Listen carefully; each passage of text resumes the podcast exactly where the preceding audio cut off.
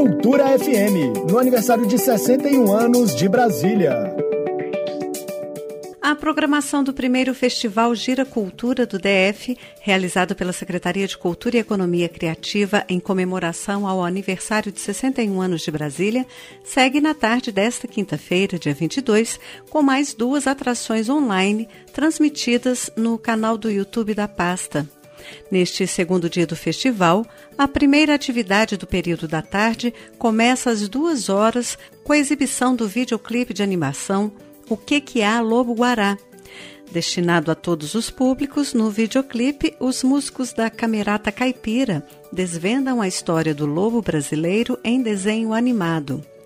A segunda programação da tarde ocorre às três horas, com a realização de debate com realizadores e convidados sobre os processos de criação das obras documentais de duas ilustres personalidades de Brasília, Dulcina de Moraes e Darlan Rosa.